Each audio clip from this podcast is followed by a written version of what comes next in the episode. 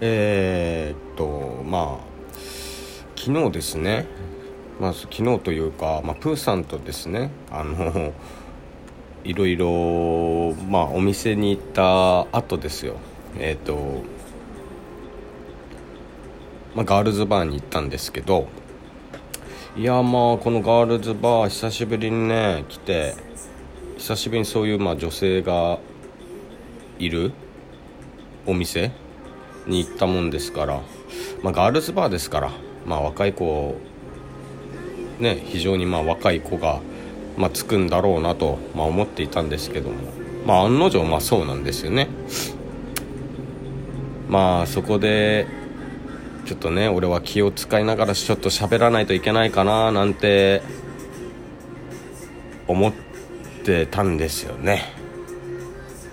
はいということで始まりました。アンクルのナンクルナイさん。えっ、ー、とね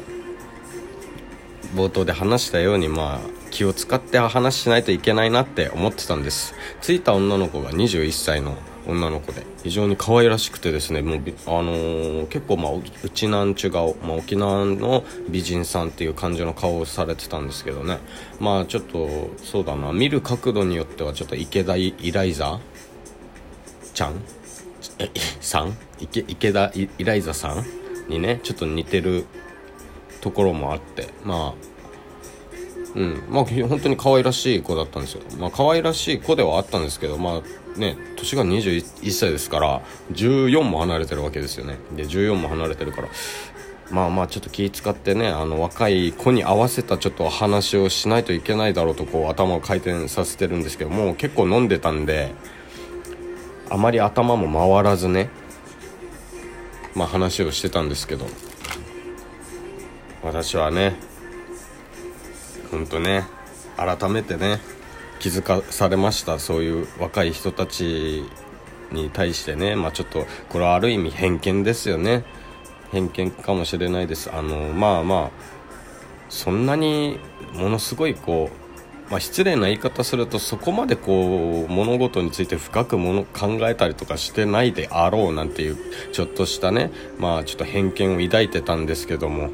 話を聞いてみてまあびっくり。そして改めてこう人っていうのは経験したことがやっぱり経験体験したことが自分を形成するしその人をすごく大きく成長させるしっていうのを改めてちょっと気づかされたなと思ったんですけども、まあ、このついた女の子がですね、えー、早いうちにその両親が、まあ、別れてでかつお母さんがあこうもうと高校生に彼女が高校生になってからもうお母さんが亡くなってしまったと。でまあ一応バイトをしてたのでまあ自分には弟がいてこの弟と一緒に、えー、まあ、お母さんは亡くなってしまったからねということで弟をこうしこも弟の子守もしつつ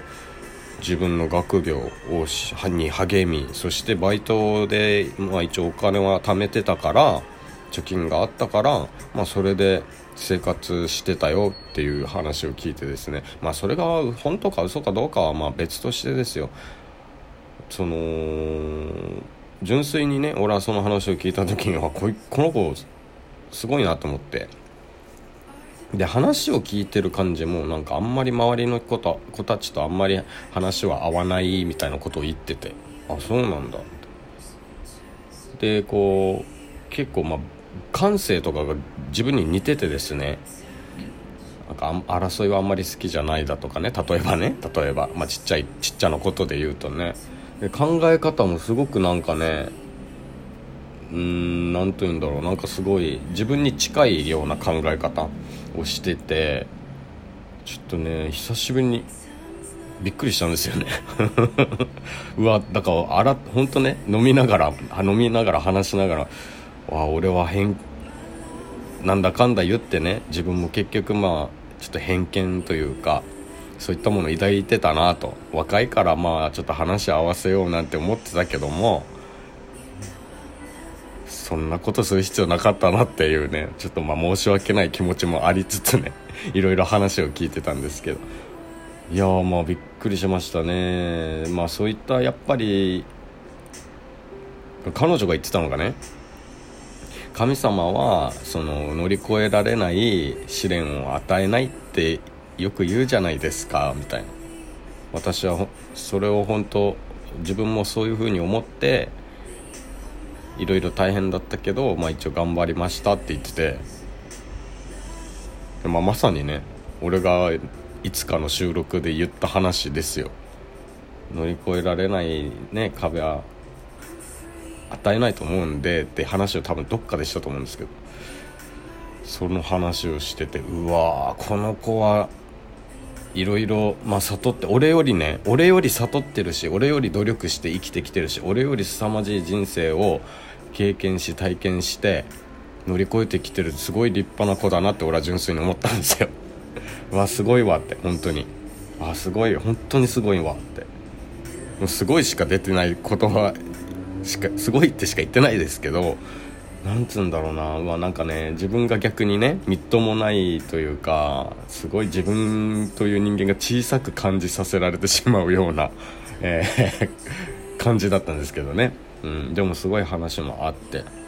で絵も描いたりするって言ってるしで配信もしてるんですつって。なんか事務所かなんかにね、あのー、所属してるのかな。まあそれで一応配信してまあ時給でなんか時給がもらえるみたいなこと言ってたんですけどまあ多分事務所の方でなんかそういった1時間いくらみたいなことをやってるんでしょうね。分かんないけど配信して。でああすごいねと。まあ俺もこういうことしてるよみたいな。まあ自分も絵描くし配信もしてるし。ってところでまたちょっと話もあってですね。まあプーさんが「ああかわいいかわいいのに可愛いいのにというかまあ可愛いしお前と話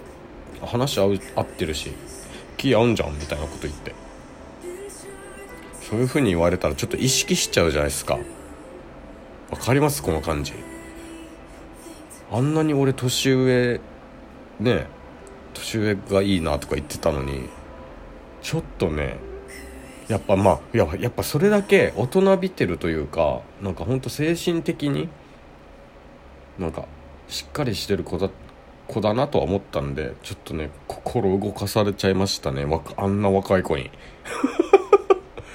うわーって思っただから俺俺それに対しても。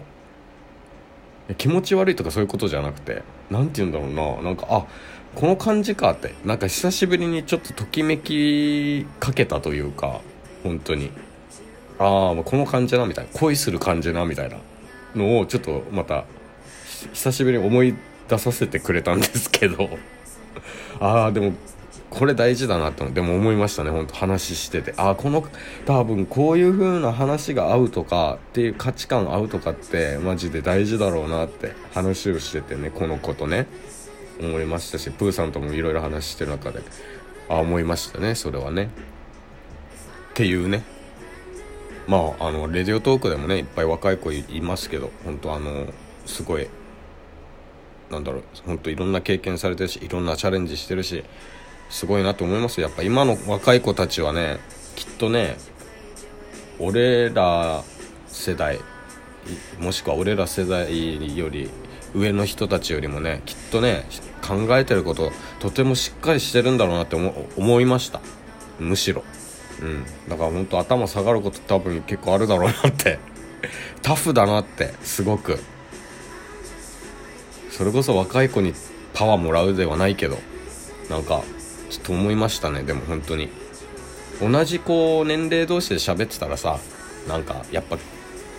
なんつうんだろうな。その半その同じ年世代の価値観でしか物事を話せないのでやっぱせ視野が狭くなるんですよね、うん、だからねやっぱ若い子ってタフで寡黙で。それこそだからレディオトークで知り合った若い女の子もいますし若い男の子もまあたくさんいます。いく数名いますけどそういうことだろうね。いやもう頑張ってほしい。もうあなたたち本当未来の日本の宝にななり得る存在なんでね。もう我々はもう本当それをいかにして我々おっさん世代はねいかにしてこう支えてあげるかだなってちょっと思わせまし思わせられた。本当に。何言ってんだろうって感じだろうけどみんなね。何言ってんのこのおじさんはって思うかもしれない知れないんだけどもでも本当に思いましたね。でも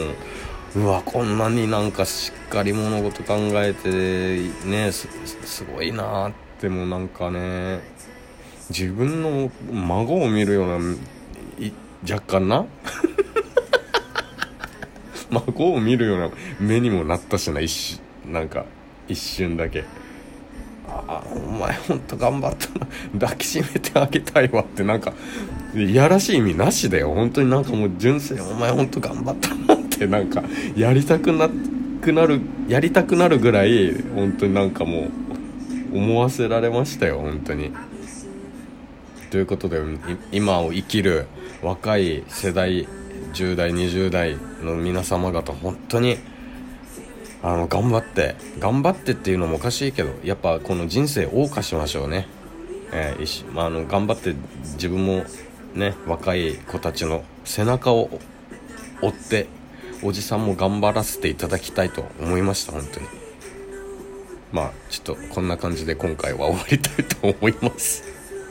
ということでまた次回の収録配信でお会いしましょう。それではまた。